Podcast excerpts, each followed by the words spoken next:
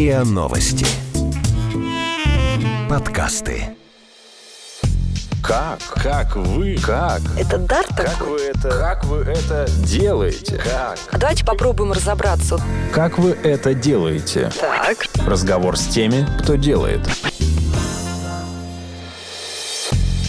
Это подкаст «Как вы это делаете?». Меня зовут Наталья Лосева, и здесь я встречаюсь и пристрастно говорю с людьми, которые делают невозможное, неоднозначно интересное. Сегодня у меня в гостях моя старая знакомая, я не буду этого скрывать. Ее зовут Лиза Олескина, и она директор фонда «Старость в радость». Лиза, привет. Доброе утро. Ну, за этим сказочным лубочным названием «Старость в радость» скрывается, знаете что? Скрывается, ну, по сути, уже построена система, ведь такой волонтерской или какой-то взаимной перекрестной помощи вот этим самому-самому дну. Потому что, а правда, э, Лиза просто сейчас так делает удивленное лицо, потому что она привыкла. Я хочу сказать, что ничего более страшного и чудовищного я в своей жизни не видела, когда вот много лет назад на самой заре попадала в те дома престарелых, которые ты выдавала нам, да? Это всегда было, действительно было самое дно. Потому что, понимаешь, когда ты попадаешь даже в очень бедный детский дом, а я была в детских домах бедных а, в далекие времена, когда они сейчас они не такие бедные. Знаешь, ну там есть какая-то надежда. А здесь, вот то, что я видела там 10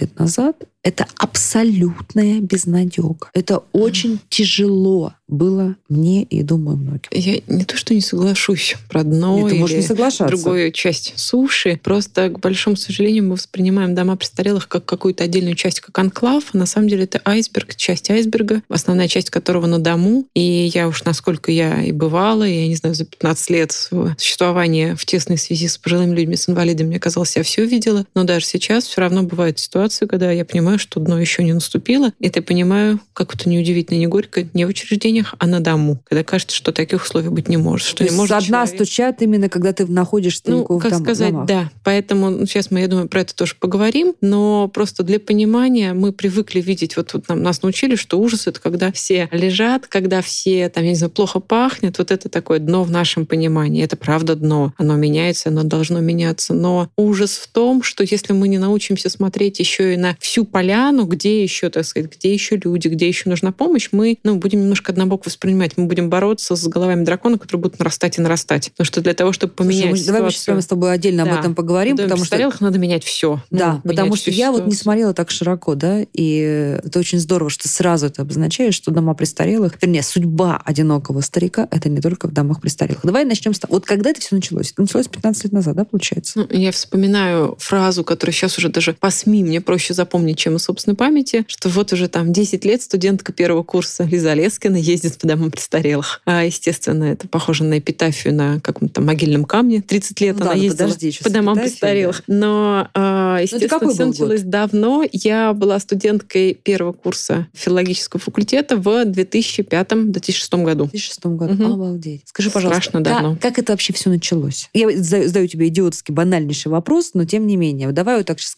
Просто мне очень, очень важна вот сама эта эволюция. Знаешь Ну, почему? Не, не потому, что я сейчас пытаюсь писать тебе житие какое-то, да? Нет, абсолютно нет. Я хочу показать другое. Как из э, э, Лизы Олескиной, первокурсницы филфака, да, сразу, ну, у нас такой образ филфака, такая тургеневская девушка в белом воротничке, да? Как вот из желания этой девочки-первокурсницы может родиться большое дело? Ну, Мгм. просто вот с точки зрения менеджмента, э- эволюции, э, какого-то развития, потому что это, это очень круто на самом деле. Очень часто люди не начинают делать что-то полезное, просто потому что они говорят, ну я что, что с меня возьмешь? Я первокурсница Лиза. Оказывается, можно взять много что. Расскажи кратко, Я- как это было. Да, спасибо за такую подводку. Мне кажется, что это действительно может быть интересно именно с точки зрения движения организации, потому что оно очень похоже. Мы смотрели, как двигался Мы это фонд? «Подари жизни». Ну, я не знаю, наше благотворительное сообщество. Как двигались фонды, которые занимаются Ты когда начинала, ты Сейчас была- я это смотрю и вижу, что путь похожий. Ага. Поэтому я могу его рассказать именно с точки зрения общего вектора Давай. движения. Когда мы столкнулись с первой наша точка соприкосновения с домом престарелых была во время фольклорной практики. И А, ты, ты поехала на, я собир- поехала собирать частушки, честно да? собирать частушки, прибаутки, сказки, легенды, былички, что там собирают студентки филфака. Мгм. И мы маленькой группой ходили по деревням Псковской области, и в том числе... А ты э, сама откуда? Я из Москвы. В том То числе... Москвичка Лиза Олескина оказывается Лиза Олескина, в да. Псковской области, э, в, Ну, в этих деревнях. Прекрасно, да, и интересно, и хорошо. И кроме людей одиноких, широких, по которым мы ходили, заходя в дома, заходя в какие-то небольшие поселки, мы в том числе и э, э, зашли в местный дом престарелых. С одной стороны, задача была очень прагматическая. Когда много пожилых людей собрано вместе, фольклор с них стряхнуть гораздо быстрее, чем когда ты проходишь по одному дому, по другому, по третьему. Это, кстати, Они еще друг друга подзадоривают. Ну, конечно. Наверное. И наша цель была, в общем-то, быстро и массированно собрать фольклор. И, в общем-то, чуть быстрее мы хотели вернуться домой из прекрасной Псковской области, да, потому что тогда было больше каникул. Но, кроме этого, было интересно посмотреть, как живут люди в таком вот социальном учреждении, как, как это все устроено. Конечно, мы были уверены, что там они могут быть грустные, одинокие, но то, с чем мы встретились, тогда нас ну, просто поразило, ошеломело. Мы встретились с отсутствием жизни. Мы встретились с абсолютной тишиной, пустотой, серый приглушенный свет. Люди, которые в комнатах, в палатах, они не выходят на улицу, они говорят тихо, они боятся, что они мешают. Они на третьей фразе говорят о том, что они уже не нужны, что их списали, что когда они работали, они были нужны, а сейчас они занимают место. То есть даже не доживание, а доползание такое. Ну, да, что-то такое. Причем, ну,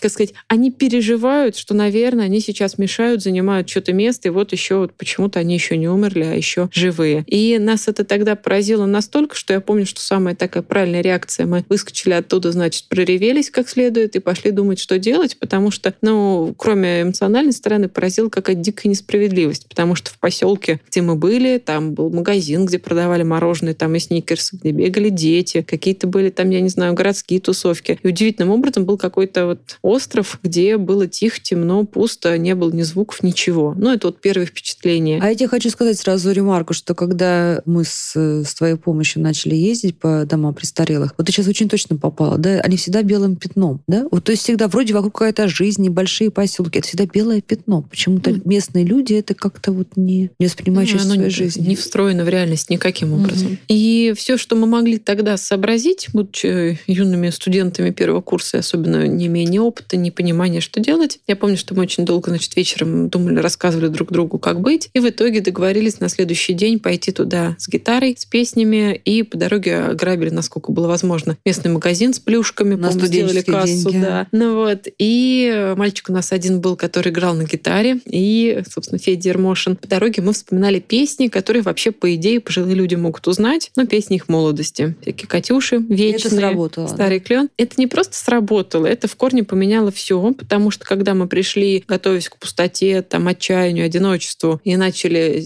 собрав кого могли в холле, голосить песни, это дало совершенно неожиданную реакцию. Люди начали не просто оживать, а начали, ну, и петь, и общаться, и говорить. Я помню тогда бабушка, которая мне казалась, мы с ней очень потом дружили, которая мне казалось, что она там почти совсем не видит, тут же начала, значит, глядя на нас всех, на одну, на другую, говорить, ой, коса-то у тебя девка какая до пояса, ты не обрезай косу, то там нет, внук живет хороший, вот, значит, там поженим. Ну вот, там какой-то, значит, пожилой мужчина, с которым потом подружились, там дедушка Миша, который тут же там, значит, из маломобильных перешел в категорию вполне мобильных, под цыганочку начал там танцевать с девчонками, которые там тоже наши старались Лиза, то есть могли. вы увидели, вот вы методом какого-то, какой-то интуиции, какого-то наития, какого-то зарения, вы вдруг нашли сразу ключик, да, что если там прийти с жизнью вот в это вот, угу. э, вот этот э, ад на земле, да, то эта жизнь может быстро довольно людей вытащить. Там и, э, не, не то, что совсем слепые прозреют, но во всяком случае, да, они как-то задышат. Хорошо, вы вернулись в Москву. Да, я не могу не придраться. Я не люблю формулировки, когда наши оценочные, потому что ад угу. я видела дома иногда такой глубокий, что конца его и края нет. И пахать нам всем еще и обществом, и страной, если мы хотим, чтобы этого не было. Но процесс начат. Хорошо. Для Дом многих... престарелых еще не ад по сравнению с домом. Это я уже услышала Нет, раз. Ад можно устроить везде, да, но... Было бы желание. Да, да, было бы желание. А здесь нам всем надо вместе пытаться бороться с этим Лиза, всеми силами. Давай, вы вернулись в Москву. Да, как мы вернулись. из этого, из этой прекрасной, замечательной тимуровской искренней mm-hmm. акции вдруг начинает рождаться что-то системное? Ну, из хорошего на тот момент мы понимали одно. Бессмысленно один раз прийти к ним, попеть песни, пообщаться и исчезнуть. Очевидно, что у всех у них были или есть семьи, близкие, родственники, связи, которые все либо которые провалились. их туда поместили. Ну, да, связи либо провались, mm-hmm. либо не работают. Поэтому мы понимали, что один раз появиться и исчезнуть, это, наверное, еще хуже. Мы сразу mm-hmm. стали думать, как вернуться. Ну, просто вернуться в этот конкретный дом престарелых, просто пообщаться, узнать, как они поживают, просто приехать с гостинцами. И не сразу, но в течение года мы собрались и приехали уже там чуть другой командой. Кто-то собрался уже через живой журнал, через ЖЖ, кто-то подтянулся через знакомых. Мы поехали. Я помню, что мы везли, собрав по добрым людям, какой-то невиданный набор разношерстных э, вещей, начиная там пластикового снеговика, который там кивал головой, кончая там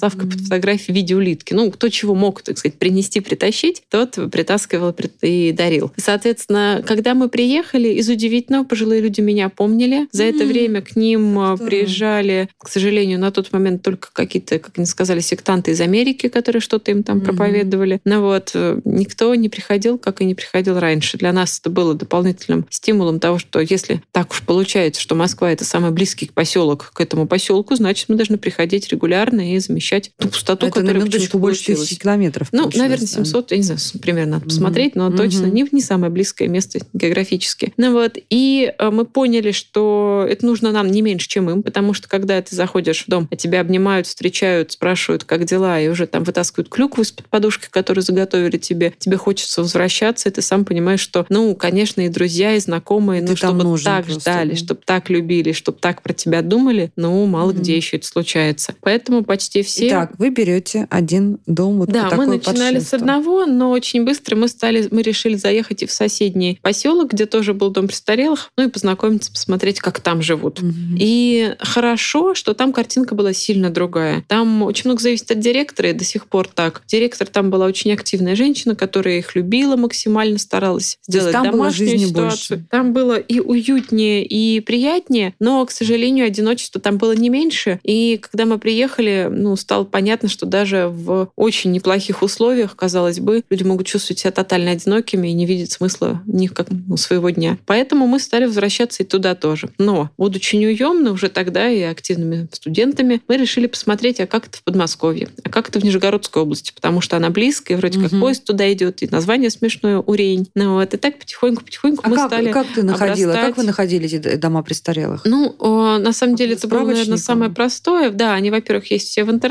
уже тогда были. Но, во-вторых, из удивительного, когда мы звонили в учреждение, сказать, что вот мы хотим приехать, познакомиться, подружиться. Там на тот момент мы уже придумали программу переписка, по которой сейчас там больше, наверное, пяти тысяч молодых ребят отправляют письма. Молодых ребят это примерно до лет до 80. Я вспоминаю, сколько у нас внукам по переписке лет. Это где-то от там трех-четырех, когда вместе с мамочкой они пишут, до, до вот 80 с чем-то у нас внучка по переписке очень активная, которая там переписывается тоже с пожилыми людьми. И таких очень много. Мы уже придумали программу «Внуки по переписке» для того, чтобы пожилые люди, когда мы уезжаем, чувствовали, что связь не провалась, и находили им внуков, друзей. Тогда, я помню, первый раз я бегала по общежитию, где подруга жила, Саша Кузьмичева наша, как раз вместе с большой стопкой фотографий и голосила, кому бабушку на переписку. Вот Саша да, на все нет, это посмотрела. Саша Кузьмичева голосила не только в общежитии, нет, она, голосила... я голосила, а, а, а Саша, а Саша голосила на во всех социальных сетях и переписках. Ну, тогда еще помню. у нас не было ни соцсетей, ничего, и Саша как раз сказала, что прогресс не стоит на месте, надо заводить, значит, аккаунт в ВКонтакте, и он уже есть, а потом и в Фейсбуке, в Одноклассниках, везде, где можно, и сразу, в общем, взяла процесс под контроль таким образом, что у нас начало упорядочиваться. Из прекрасного внуки по переписке находились даже быстрее, чем те пожилые люди, которые были готовы, которые хотели переписываться. Поэтому... Лиз, но это же самое простое, нет? Это самое простое, но это настолько действенно. Я всегда, вот сейчас у нас там в эпоху технократии масса программ фонда, где есть и реабилитация, и медицинская помощь, и возвращение домой, и все, и все, и все. Я понимаю, что это никак не умаляет прелесть и важность вот для этой мелочи, людей. да? То есть не Но надо недооценивать. Это для нас мелочь, угу. да. Я все время люблю рассказывать пример. Мы там, в одном доме престарелых там, в Тульской области наладили уход несколько лет назад. Там замечательный директор, который сам бывший из детского дома, значит, он поверил в то, что можно по-другому. Вместе с ним сделали ремонт, что-то там с мебелью придумали, что стало уютнее. Пожилые люди начали гулять, выходить на улицу. Ну, в общем, все зацвело, заколосилось на тот момент. И как-то ребята, наша волонтерская команда, ну, я им говорю, ну, вроде там все нормально, ну, может, и не надо так часто приезжать. Ну вот. И я помню, что в какой-то момент раздается звонок, и звонит мне директор, который весьма брутальный мужчина, и говорит, Александровна, ну вот, что-то у вас случилось? Я тут же думаю, что у меня могло еще случиться, потому что и так там тут коллапс, тут коллапс. Ну вот, на что он говорит, да нет, просто вот уже третий месяц ребят-то ваших нету и девчат. Бабушки, говорит, допекли-то меня. Каждый день по три раза приходят ко мне делегации в кабинет и говорят, где, значит, ребята? Позвони им, Васильевич, позвони. Вдруг обиделись они на что-то. Как ты прекрасно передаешь вот эту совершенно неповторимую ну, интонацию региона. Когда да? директор звонит и говорит, ничего не могу сказать, но бабушки требуют, чтобы ваши приехали.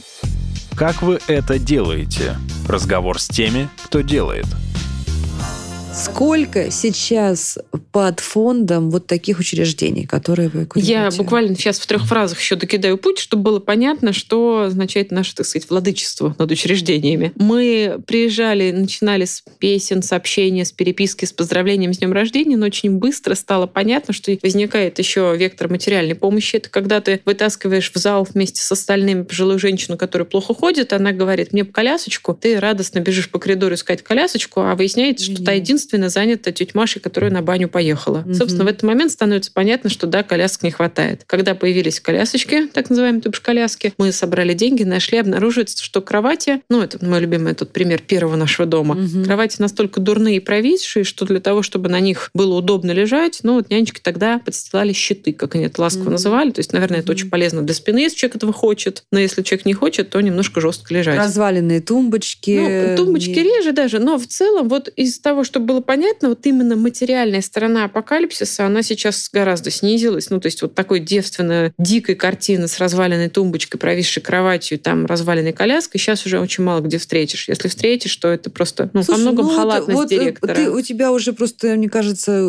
глаз начальника затертый, потому что я-то иногда вижу, и когда ванная комната абсолютно не приспособлена, чтобы, чтобы помыть. Ванны, э, да. А это очень ужасные. дорого. Да? И... Вот мы, мы делали Знаешь, такую ванную комнату, это, это даже дорого. не столько дорого, просто нужно, чтобы директор начал думать от человека, а не думать, как у него удобно может сделать чугунная да, ванна. И не важно, что там инвалидизируется сама нянечка, угу. инвалидизируется человек. То есть ванны, вот это то, что до сих пор во многих учреждениях осталось вот именно в том, пожалуй, там ад. Соглашусь здесь прям на 5, не знаю, на 100%, потому что банный день... И вообще канализация, потому что для меня запах домов престарелых, угу. вот таких, которые еще э, не приведены э, в порядок добрыми людьми под вашим руководством, это запах вот этой, знаешь, очень старой канализации и невынесенных ведер, да? Вот когда я, э, честно, наверное, этого же, ну, во всяком случае, вокруг Москвы в радиусе 50 километров нет, но я это еще застала, да, когда вот эти ведра, стоящие под кроватью, ну, куда бабушка все усадит. совпало. Вот ведра — это халатность или неорганизованность работы персонала. Обычно есть еще тяжелый запах, вот именно там Лиз, ну, тяжелых Они получали там по, по 5-7 по тысяч. Это сейчас, сейчас зарплата у них сильно повысилась. Другое дело, что не во всех регионах их стало достаточно. Но я про это тоже расскажу. Угу. Это тоже наш большой Хорошо. Да, давай, да. давай. Привезли кровати, привезли коляски. Стало понятно, что материальная помощь нужна, потому что ну, не хватает этого по той или иной причине. Сейчас мы уже стараемся разбираться и где-то из государства это выбивать, где-то, понятное дело, все равно мы будем покупать, как покупали. Но стало понятно, что одна прекрасная санитарчика, которая смотрела, как мы эту кровать собираем, и с большим любопытством спрашивала, а зачем эта рама для подтягивания, а что это сбоку за штука, а это чтобы крутить, да когда же ручку-то крутить успеем, у меня 25 человек, значит, 25 моих там подопечных, вот мне там пол помыть. Ручку крутить, да, ручку крутить, чтобы, чтобы поднять, чтобы, чтобы бабушка да. и дедушка могли есть, сидеть, да, да, на этой но кровати. у нее просто нет времени, и да. санитарка честно сказала, мне их помыть, перестелить, покормить, белье там снести и... туда-то, все, она не успевает ухаживать. Поэтому мы стали понимать, что краеугольный камень — это наличие или отсутствие персонала, который был бы готов ухаживать. Потому что если у нас есть одна санитарка на отделении, она может быть золотой, может быть злобной, может быть какой угодно, это не меняет дело по факту. Потому что если она должна организовать помощь в мытье, еду, уборку одновременно, она белье не она просто не будет и ухаживать. Что вы сделали? Мы на тот момент довольно нетривиальный шаг, мы стали самой большой хедхантерской конторой по подбору персонала по уходу. Ничего, слушай, вот я не знала этой истории про вас.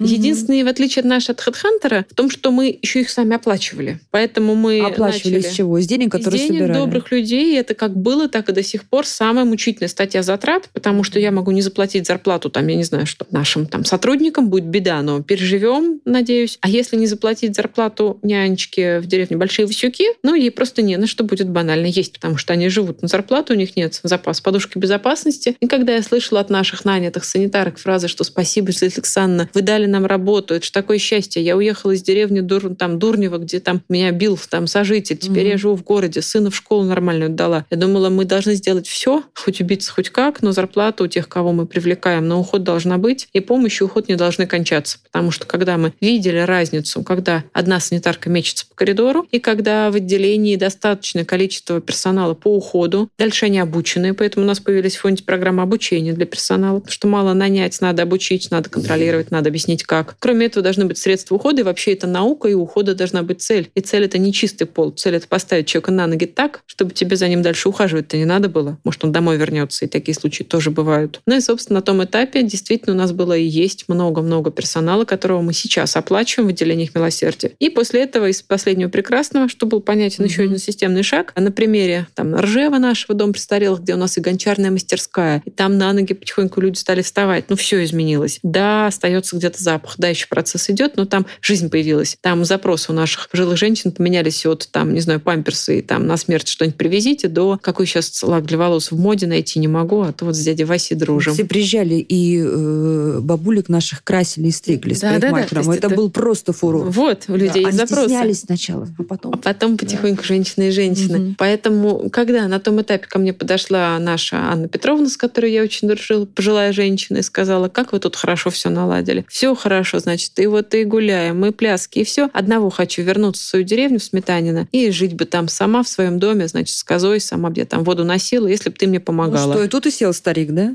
Ну, и тут мы начали потихоньку смотреть, что на дому, и развивать направление помощи на дому. Потому что львиная доля людей так хочет перешли и дому, должна да. жить И что дома. вы там нашли в домах? А, Отсутствие помощи как класса. Если в доме престарелых помощь есть, но она плохая, слабая, неправильная, то на дому у нас идея, которая была заложена, люди должны жить сами. Если они слабые, идите в учреждение, либо сами Это похоже на сиделку. хосписную помощь, да? На паллиативную Ну, помощь. оно как- все которая- развитие такое, что потихоньку становится понятно, что люди имеют право жить дома. Да, они могут быть слабые, они могут быть зависимы от помощи, но они имеют право остаться дома и жить там комфортно или Слушай, не я- выживать. Анастасия Владимировна Ракова вот в этом ровно подкасте как раз рассказывала про, про планы Москвы на то, как э, вычислять э, в городах, в городе, в Москве, соответственно, вычислять этих одиноких стариков. Мы знаем эти чудовищные случаи, когда старики лежат по 10 лет уже мертвые, и их не, не обнару- обнаружили только потому, что понимают, что долго, чуть давно не платили за, э, за телефон и свет. И я правильно понимаю, что как раз вот это вот одиночество на дому в городе гораздо больше распространено, чем в деревне? В деревне, наверное, там забеспокоятся А, соседи хотя бы, да? Может быть, но пока государство не начнет, сейчас только потихоньку начинает помогать, в том числе на дому, у нас весь объем помощи, который был в регионах, ну, в Москве, может, чуть лучше, но тоже только процесс идет. Это два раза в неделю. Когда к тебе приходит два раза в неделю работник принести продукты и вынести Ну, мусор, Это уже немало, извини, пожалуйста. это никак не бьется с тем, Да. что тебе нужна помощь каждый день. Поэтому, когда мы начинали с регионами, вот вы говорите, ты говоришь про ад. Для меня понимание того, что, например, тетя у парня инвалида тяжелого на дому заболела, и те 10 дней, что тетя лежала в больнице, парень не ходил в туалет и не мылся, потому что он ну, мог только при ней. Работник просто приносит продукты. Или, То например, есть нас работник есть приходил и видел, что вот этот инвалид... ну, он э, стеснялся очень- и, ну, не может.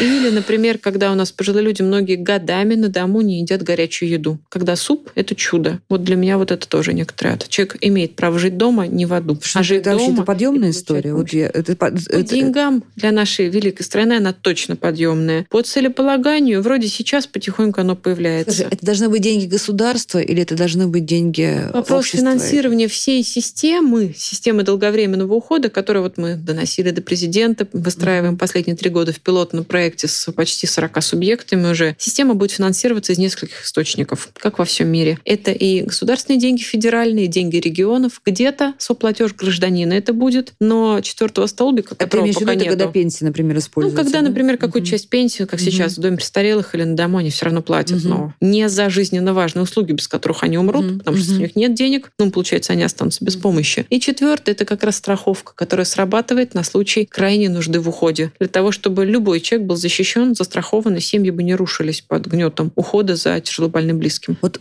обо всем этом хочется поговорить. Значит, давай сейчас как первую черту подведем. Сколько сейчас э, под э, вашим патронажем учреждений? Очень правильно, что не домов престарелых, потому что у нас и на домные знаю, что службы, офи- и дома офи- престарелых, И у нас, по-моему, вообще нет такого официального понятия, Нет, как дом дома престарелых. престарелых есть, по Есть. номенклатуре они называются Мгм. дома-интернат для престарелых Мгм. инвалидов. Мгм. Очень лиричное А название. есть еще дома сестринского ухода, это Ну, и а, разные слова В общем, формы. пр- правильный вариант, сколько учреждений. У нас э, примерно 30 регионов, с кем мы плотно работаем, Мгм. и больше 200 учреждений стационарных, то бишь домов престарелых или ПНИ, и ну, много комплексных центров на дому, с которыми мы работаем именно на выстраивание помощи на дому. Как вы это делаете? Разговор с теми, кто делает.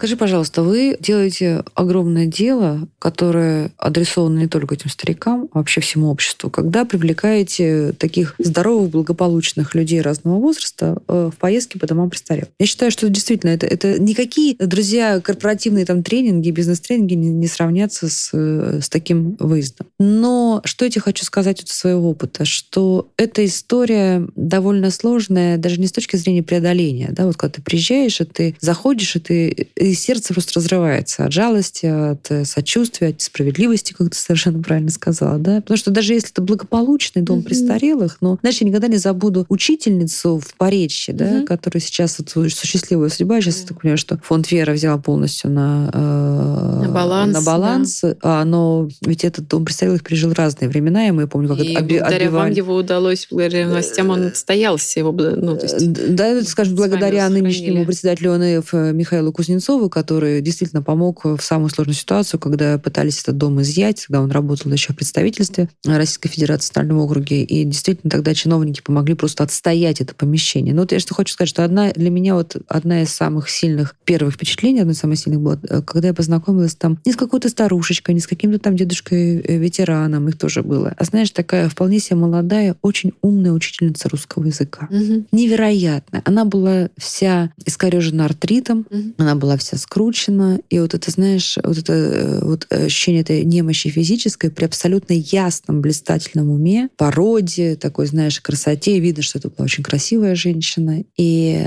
вот это судьба, когда ты один, молодая еще женщина, э, инвалид, э, с блестящим умом и абсолютное одиночество. Вот для меня это, это было самое большое потрясение, потому что я понимала, что никакими подарками, никакими песнями, никакими спектаклями да, я не смогу облегчить вот ту моральную, там, душевную боль, которую эта женщина испытывает. Многие люди, которые приезжают в дома престарелых, не возвращаются туда, потому что они не знают, что делать. Понимаешь? Вот, то есть я с этим сталкивалась довольно часто, когда говорят, слушай, давай мы там купим там, что там нужно купить, давай мы это купим, давай мы оплатим, давай мы там решим административный вопрос. Я поехать не смогу туда. Или там, или я вернуться туда не смогу. Вот у меня такое ощущение, что нужно как-то вам научать нас правильному приезду, правильной помощи э, в дома престарелых. Mm-hmm. Да, мне кажется, это вообще очень важный топик. Зачем и как люди с этой темой соприкасаются. То, что ты говоришь, что многие боятся вернуться, для меня это в том числе, возможно, наши какие-то косяки организации, потому что большая часть людей, если,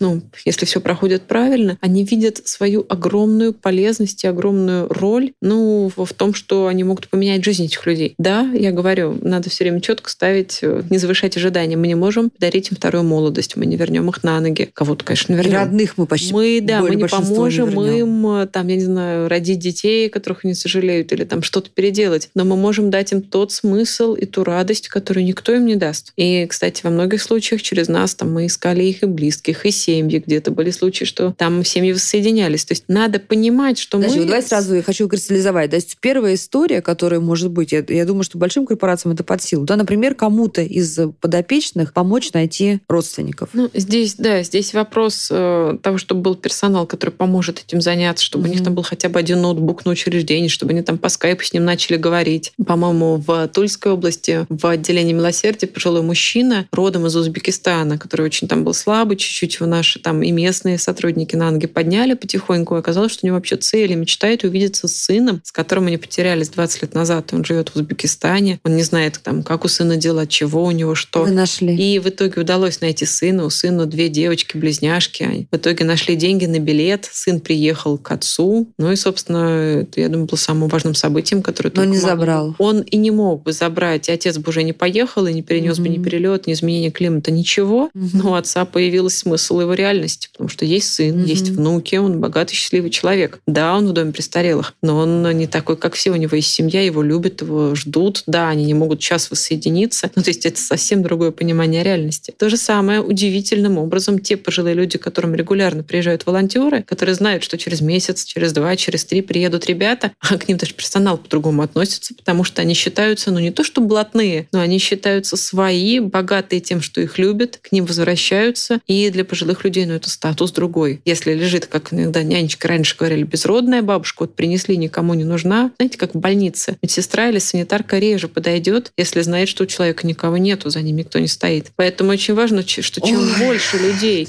приходит, конечно. абсолютно, чем больше мы приходим к тем, у кого нет своих близких, либо близкие далеко, мы становимся их близкими, мы меняем их социальный статус, мы меняем вообще саму ситуацию. Знаете, вот, ну, знаешь, я это к всем читателям, нашим слушателям или кто у нас там Слушатели обращаюсь. Нас, да. а, лет 15 назад это были совершенно закрытые учреждения, где приезд каких-то людей внешних, это был, ну, апокалипсис, вообще непонятно, что с ними делать, они зайдут, что-то сфотографируют, вообще будет кошмар. Сейчас, сейчас почти во все наши дома регулярно ездят команды. Директора где-то смирились, где-то полюбили, где-то увидели, насколько это нужно людям. Жилые люди знают, готовятся, даже какие-то жалобы готовят. А вот меня Маша обидела, вот вы привезли мне там, я не знаю, цветочек она забрала. Но это совершенно другая реальность внутри дома. Климат меняется, меняется сама экосистема отношений. Нам надо то всем же потихоньку доходить во все ПНИ, потому что ну, в ПНИ проблема та же самая. Если туда никто не приходит, там будет застой и болото. И то же самое потихоньку распространять на дом. Потому что пока мы видим, у нас прожектор подсвечивает, выхватывает из темноты вот три учреждения, мы даже не знаем, и у региона нет даже идей что-то менять. Давай вернемся к учреждениям. Да. Что еще, кроме того, что ты можешь приехать, э, помою, ну,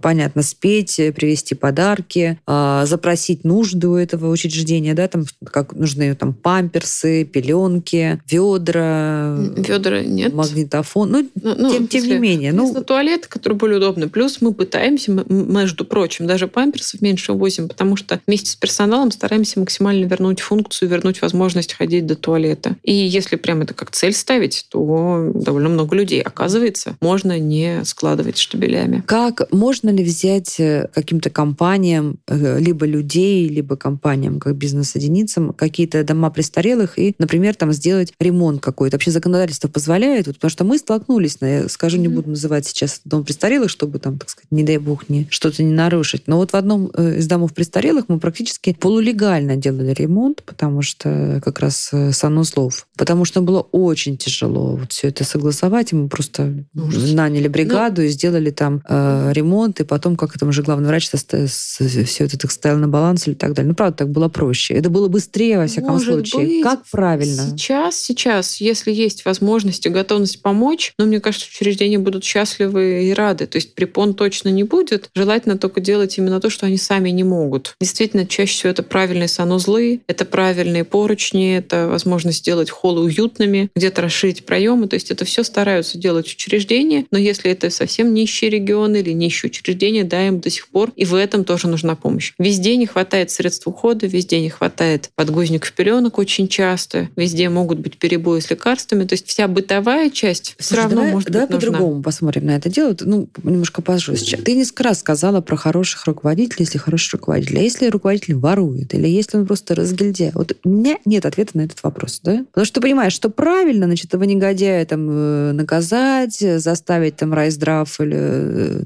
там, или областной департамент здравоохранения э, как-то решить вопрос с персоналом, с кадрами, но в это время эта конкретная бабушка и дедушка уже зарастет просто вот этими немытыми пеленками, простынями, и оставшиеся месяцы проведет не так, как могла бы провести. Как себя правильно вести с вот этим волонтером и спонсором? Мне кажется, что мы будем признательны, если все эти вопросы проговаривать вместе с нашим фондом. У нас здесь опыт очень богатый. Мы начинали со скандала больше 10 лет назад, как раз в той самой Псковской области. Сейчас у нас там хорошие отношения, сейчас мы перешли в конструктив. А, благодаря во многом тому, что мы сейчас очень много работаем на изменение всей системы в целом, мы работаем с регионами, в том числе на уровне министерств. И мы вместе с ними пытаемся улучшать ситуацию в домах престарелых и сверху, и снизу. Мы помогаем снизу, они начинают контролировать Стиральную сверху. машинку кто должен купить в регионе? Область или волонтер? Минимум, необходимый для жизни, должен быть обеспечен учреждением. У большинства есть финансирование, у некоторых бывают перебои. В каком случае вообще возникает стиральная машина? Когда они купили,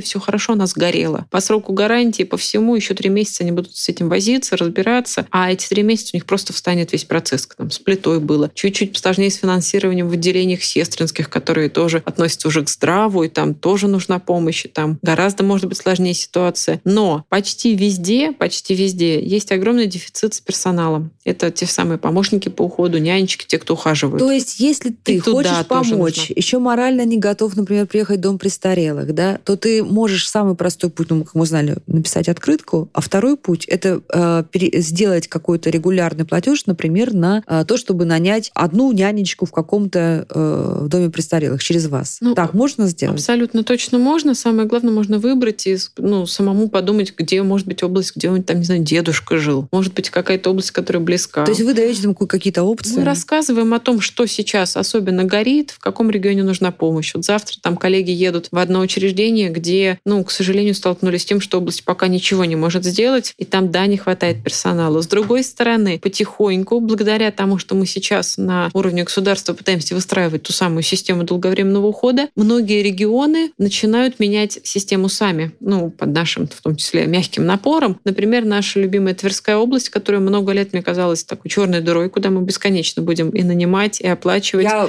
в эту черную дыру мы, между прочим, э, минувшим летом закинули довольно, я имею в виду моих друзей, не меня лично, да, закинули довольно э, приличную помощь. И э, я сейчас это говорю не потому, что похвалить своих друзей, хотя спасибо им большое, а потому что, знаешь, я не думала, что в Тверской области может быть вот э, такая беда, как мы увидели, там, где как раз не хватало самого элементарного. Я тебе потом за рамками э, эфира это Ну, расскажу. В общем, я как раз хотела сказать, что для меня большое чудо и радость, что этим летом, уже скоро прошлым летом, область взяла на финансирование себе весь персонал по уходу, добившись губернаторского решения расширить штаты, увеличить финансирование на то, чтобы люди более-менее нормально жили в хотя бы больших учреждениях. То есть почти 100 нянечек область забрала себе. Да, мы 4 года до этого, так сказать, мучились и добивались этого решения, его бы не было на пустом месте, но то, что движение есть, и то, что мы пытаемся по максимуму те расходы, которые должно нести государство, переложить с добрых людей на государство, помощь добрых людей будет нужна всегда и бесконечно. Сейчас у нас, ну, и не все регионы движутся, есть регионы, где приходится, как 10 лет назад, нанимать, убирать, оплачивать, закупать.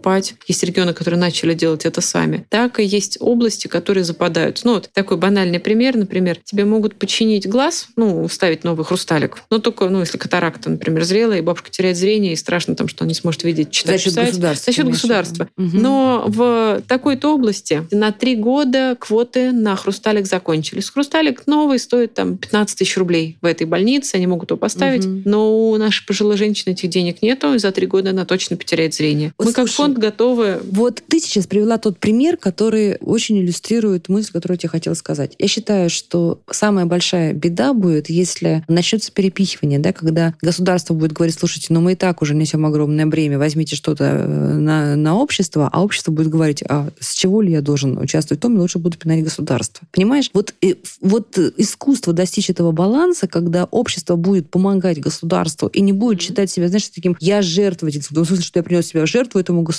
Нет. Понимаешь, мне кажется, что то- и то, что вы делаете, в чем велич- величие еще вашего дела, ну, правда, да? Почему для меня так важно то, как, то, как вы вовлекаете людей в эти поездки, в участие? Потому что, мне кажется, ни в каком самом мега благополучном, богатом государстве нельзя будет обеспечить незащищенных вот, счастливой, радостной жизни без участия общества. Вот ты говоришь очень важную такую мысль, которую, мне кажется, надо до всех донести. Да, мы сейчас очень сильно активизируем государство, чтобы получилось получить Мгм. тот минимум помощи, ну, чтобы ни один человек у нас вот так не мечтал о супе годами, чтобы ни один человек не лежал там без помощи, когда через 10 лет, не дай бог, найдут умершим. Чтобы какие-то самые страшные, Как бывает, самые да, базовые давай скажем, вещи, бывает, в квартирах бывает, находят вот конечно. учительницу музыки, да, что- которую нашли за да, 15 лет потому что пролежала. система у нас носила, сейчас это будет меняться, заявительный характер. Она не заявилась, это ее проблема, никто за нее не отвечает, не нужна она никому. Сейчас система начинает выявлять и находить каждого. Это становится обязанностью госсистемы. Ну так вот, когда система будет работать, и мы надеемся, что она будет работать, это не просто не уменьшит роль общества, роль добрых людей. Одиночество людей станет еще более очевидным. Когда ты лежишь и Мне не нравится, когда ты говоришь добрых людей. Слушай, добрые людей, ты знаешь, такой вот, я добренький, я буду помогать. Что Ну, добрых людей? Нормальных людей. неравнодушных слушай. людей. Нормальных людей. Ну, это Согласна. правда, это нормальность. Согласна на В нормальность. этом нет никакой медали, ни- понимаешь, никакой заслуги. Это нормальность. Потому, знаешь почему? сам-. Знаешь почему? Потому что тебе потом будет вот, ну, якому, некому, да, э, некому благополучному себе человеку, который считает, что все должно нести государство. Потому что тебе будет 80 лет, а государство будет еще несовершенное.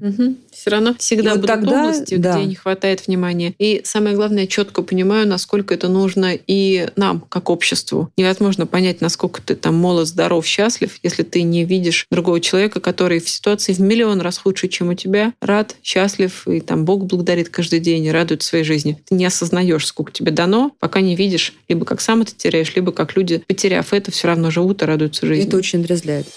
Как вы это делаете? Разговор с теми, кто делает. Расскажи мне, что ты попросила у Путина? Вот ты только что встречалась э, с другими НКОшниками, с нашим президентом, и ты попросила его там о, не, о некой системе, да? Помощи ну, это очень системы. такая, мне кажется, даже красивая история. Два года назад мы, э, я задавала вопрос о необходимости того, чтобы в России появилась единая система, которая как раз будет давать каждому нуждающемуся тот самый минимум помощи. За рубежом это long-term care, система mm-hmm. долговременного ухода. У нас, ну, собственно, этот перевод и принят. Система долговременного ухода, которая должна дать право выбора, где где жить дома, дома престарелых, там, не знаю, в больнице, как-то еще, как, и максимально вернуть человека в жизнь. Когда два года назад мы получили поручение, одно из них было пилотировать, ну, сделать пилотный проект в нескольких регионах. И если он пойдет, то уже дальше что-то решить. Угу. Он пошел, он стал частью национального Суть проекта «Демография». Ровно во многом мы это обсуждали. Вот, то есть в пилотных регионах. страховки, первое, да, получается? Первое — это найти реально всех нуждающихся, чтобы не было тех случаев, угу. о которых мы говорим. Второе — четко понять, какая им нужна помощь и поддержка, поддержка, третье начать, так сказать, впервые елкой-палкой уже наконец эту помощь и поддержку оказывать. Как на дому, так в доме престарелых, так и в сервисах, которые должны быть созданы для того, чтобы поддерживать полноценную жизнь. И дома. вы в нескольких регионах это сделали? Вместе с регионами, да. И самое главное, что там цель появляется вообще другая у всего нашего вот этого буйства красок названием социальная защита. Цель появляется максимально человека вернуть в жизнь, сохранить качество жизни, в каком бы состоянии он не был. И обращать внимание не только на самого нуждающегося, но и на его близких, на его семью. Потому что поддерживая семью, ты сохраняешь ну, обоих. И того, за кем ухаживают, и того, кто ухаживает. С регионами, с первыми шестью пилотами в 2018 году, в 2019 уже с 12 регионами, да, мы стали это делать совместно, регионы втянулись, регионы тоже увидели, как меняется жизнь у людей, как это, ну, как это здорово сложно, но какие результаты это дает. Сильно более масштабные, чем те вложения, которые были сделаны. После этого э, проект стал частью нацпроекта «Демография» и стал уже ну, частью нацполитики. Это прекрасно совершенно, за одним маленьким исключением. За какой счет это все будет финансироваться в любом регионе, у которого нет гипербюджета, как там, и... знаю, в столице. И здесь мы уперлись в то, что снова надо было идти к президенту и ждать, когда будет возможность проговорить, что проект запустился, людям помогает, люди почувствовали помощь, жизнь меняется. Пока в нескольких районах, в половине районов, в регионах, в 12, 18. Где, есть, где регион нашел деньги на это? А, сейчас регионы получили субсидию от государства, но, опять же, это пилотный проект, это временная история. Пилот закончится. Что будет с людьми, которые Несколько уже регионов. начали? Да, 18 регионов. Так. У нас 85. Другие регионы, которые пытаются тоже себя менять подход, которые начали каждый день приходить к слабым на дому, которые запустили центры дневные для пожилых Подожди, То есть регион ждет, когда ему федеральный центр даст денег на это, и тогда он будет реализовывать эту программу. А, сейчас регионы ищут свои средства, и есть регионы очень, ну, с очень ограниченными бюджетами, с невозможностью найти хотя бы там... А есть никак... Ханты-Мансийск, например, есть а есть Красноярский который край. Прекрасно справится, я уверена, mm-hmm. но Ханты-Мансийск у нас, к сожалению, не в большинстве регионов. Mm-hmm. Поэтому если у нас не будет либо какой-то единой субсидии на все дотационные регионы под каждого, либо у нас не будет страховки, либо другого механизма, который обеспечит любого слабого нуждающегося в любом регионе России минимумом помощи. Хоть на дому, хоть в доме престарелых, И хоть что где. сейчас вы будете делать? А сейчас мы ждем поручений. Мы очень надеемся, что в поручениях это будет прописано. Ну, собственно, на встрече президент дал поручение проработать этот вопрос максимально быстро, потому что если деньги кончатся, многие регионы откатят назад. У них просто не найдется столько ресурсов, чтобы угу. продолжать каждый день приходить к самым слабым, чтобы продолжать собирать и увозить на день на занятия пожилых людей с деменцией, инвалидов молодых собирать так, чтобы их там мамочки могли выйти на работу. Это же ну, огромная проблема. И если под этой системой появятся деньги, только тогда регионы станут действительно выявлять каждого. Интерес появится, понимаешь? Чем больше я найду слабых, нуждающихся, тяжело больных, например, на дому, я же за каждым до них, каждый, когда должна организовать уход, как-то найти, нанять специалистов, обучить, чтобы они к ним каждый день 7 дней в неделю приходили на 4 часа в То день. Есть эти федеральные деньги, они позволят создать рабочие места в том числе, да? И это тысячи рабочих мест. Будут ли это федеральные деньги? Будет mm-hmm. ли это какое-то жесткое изменение в бюджетах регионов, будет ли это любой, хоть страховой механизм, мне настолько это фиолетово, мне важно, чтобы, мне важно одно, чтобы люди получили помощь, чтобы эта помощь не кончилась с нацпроектом, с изменением губернатора, с изменением министра, с чего угодно угодно. И чтобы эта помощь была бы доступна не для пяти человек в регионе, а для всех, кто действительно нуждается в помощи, в зависимости Как от его ты- состояния. Как ты, уже на- у нас совсем вот Ну, извини, мало осталось извини. времени, но тем не менее. Скажи, пожалуйста, как ты собираешься а, выявлять в каждом регионе вот этих вот скрытых, тайных, а, одиноких людей за семью печатями, оказавшихся в заточении? Это правда большая проблема, но уже за два года регионы наработали хорошие правильные штуки. Первое здравоохранение, здрав, поликлиники, больницы, Мгм. скорые начинают собирать данные и передавать о тех, кто потенциально может нуждаться в уходе. Там есть специальные По документы. возрасту, да? не Ну, смотрят? по там возраст, снижение, там снижение способности там, к самообслуживанию, разные-разные критерии. Потому что это же не только пожилые люди. Это могут быть и, например, среднего возраста. но вполне после себе молодые ну, всё что инвалиды. угодно, Мгм. да. Соответственно, потом подключают волонтеров, дворовые обходы. Почта России начинает там, принося пенсию на дом, отмечать тех, кому явно нужна помощь и М, уход. Классно, Подключаются такое дело, ФАПы, да. подключаются там магазины, аптеки, огороды. То есть, когда регион начинает, район, верить в то, что у них правда другая задача, сделать вообще по-другому и реально дойти до людей, это получается. А перепись Находятся населения вы тысячи- не хотите использовать для а, того, мы чтобы про это говорили. Я думаю, что сейчас в связи с некими переменами в руководящих Мгм. кадрах министерств надо будет как-то вопрос этот поднимать заново. Но перепись может нам не показать нуждающихся. Нет, она может показать масштабы бедствия. Мгм. Потому что сейчас, когда мы не понимаем, сколько людям нужна помощь, опять же, если считать только одиноких, замечательно. А если там двое пожилых людей, один за другим ухаживают из последних сил. Они не одинокие, вот их двое. Но они оба вот-вот упадут. Если это семья, например. То есть а, задача огромна, и чем больше мы про это будем говорить, говорить с пониманием, что это ну, океан, это ну, поле непаханное, тогда будут хоть какие-то изменения. Изменения идут. Вот смотри, значит, есть одна стратегия, которая мне очень симпатична, да, когда ты говоришь, что м, вы постараетесь часть вот этих одиноких людей вернуть в семьи и вообще, то есть как бы такой хороший KPI, это когда у тебя а, вот этот старик одинокий, да, или бабушка, или кто-то там э, немощный человек возвращается в семью и оказывается на дому. А, понятный KPI. Но ведь может быть другая история. Ты немножко вскользь об этом сказала, когда вот этот немощный человек, особенно с деменцией, да, с Альцгеймером, когда вся семья переживает очень тяжелое время и просто не справляется, да? Ну так бывает, не справляются. Я видела такие ситуации. Абсолютно. Это стыдно такого человека отдать дом престарелых. Я, наверное, я не вправе смотреть на этот вопрос с точки зрения стыдно, не стыдно. Я смотрю на него, знаешь, с какой точки зрения? Что сделало государство, чтобы поддержать эту семью? Ну, например, если вот семья, ну, допустим, у дедушки, пожилого мужчины, деменция, у него взрослые дети, внуки, все работают, он днем ходит по квартире, открывает все двери, включает плиту, может Раздает вещи, на да, улицу, может к зажечь нему ходят газ. алкоголики с Да, пятого да, да, этажа. да, да, Это да. страшно. Здесь есть несколько вариантов. Первое, ну, псих- психиатрическую больницу, и, в общем, там его закрыть. ПНИ, которые у нас тоже существуют, но там очередь, туда его даже не возьмут. Оставить дома, ждать, когда будет там взрыв, например. Или посмотреть, что, по идее, должны делать регионы, что вот сейчас мы с ними делаем. Первое, должен появиться центр дневного пребывания, где утром этого пожилого мужчину на автобусике забирают, Как когда семья сад пошла на работу. получается? А вечером, соответственно, после обеда его возвращают. Из-за того, что с ним целым день там идут занятия, он возвращается усталый, довольный, потому что он вернулся домой, он живет дома. Мгм. И он, ну, что это обезврежен, потому что он там ест, спит, и даже во многом, в том числе, способствует возвращению некоторых когнитивных функций. Мгм. Там, а те дни, например, когда центр не работает, но близкие на работе, ну, там рассчитаны часы помощи на дому. Четыре часа в день с ним находится помощник по уходу. То есть такая передышка для Да. семьи. Если может. вы этого недостаточно, то да, действительно, ну, разные варианты есть, вплоть до там, очевидно, что человек должен наблюдаться психиатром, очевидно, что там должна быть подобрана терапия, очевидно, что это межведомственная работа и здравой, и соц, и семьи. Если семья хочет его сохранить, то первое, что нужно сделать, это вовремя начать что-то делать, не ждать, когда он будет ходить уже, бегать по дому голый, я не знаю, раздавать вещи. Это же начинается не спонтанно. Как только начинаются нарушения, нужно с врачом проконсультироваться, и максимум, мать, так сказать, корень всех вот болезней наших, ВОЗ, Всемирная организация здравоохранения, об этом много говорила. Я тут же думаю, что это не только про пожилых абсолютно. Корень болезней и психических, и физических – одиночество. Вот если у нас у пожилого человека все больше в жизни появляется одиночество, то либо он сляжет, либо сойдет с ума. Поэтому если в семье это начинается, то одиночество надо лечить очень быстро. Клубами, занятостью, соседками, чем угодно. Что делает район, посмотреть. Ну, построить район, чтобы начал что-то делать. Пока мы не будем понимать, зачем мы живем, мы не будем жить. Знаешь, у меня есть такой любимый, один из моих любимых природных феноменов, принцип зайчихи. Знаешь, в чем принцип зайчихи? Нет. Зайчихи, я, наверное, уже не не в первом подкасте это рассказывала. Значит, зайчихи, ну так рассказывают это легенда или правда, не знаю, биологов. Значит, когда зайчиха рожает своих э, зайчат, она оставляет их в норе и дальше, значит, там бежит по, по своим делам. И зайчиха, пробегая мимо норы, где она услышит или почувствует голодных зайчат, она забегает и их кормит. Прелесть. Даже если, если не ее зайчата. Зная, ну, насколько когнитивно это можно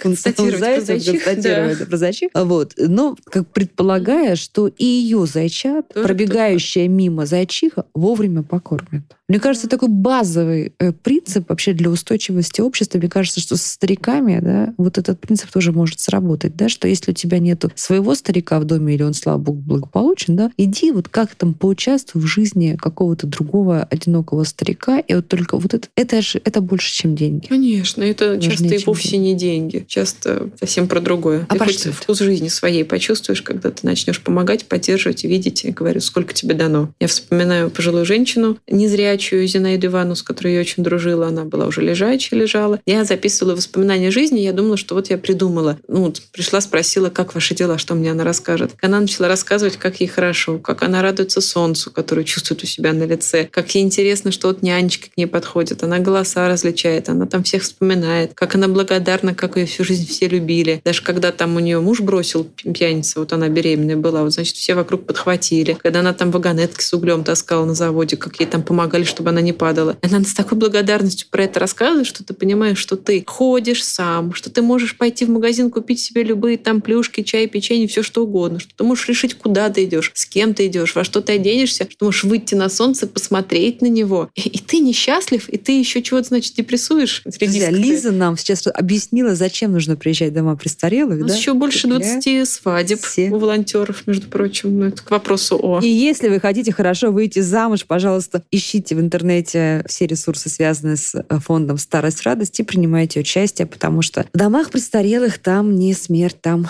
жизнь. У меня в гостях была Елизавета Олескина, директор фонда «Старость, радость», человек, который создал в стране первую систему волонтерскую, настоящую помощи одиноким пожилым людям. А это был подкаст «Как вы это делаете», где я, журналист Наталья Лосева, пристрастно говорю с людьми, которые делают невозможное, неоднозначное и интересное.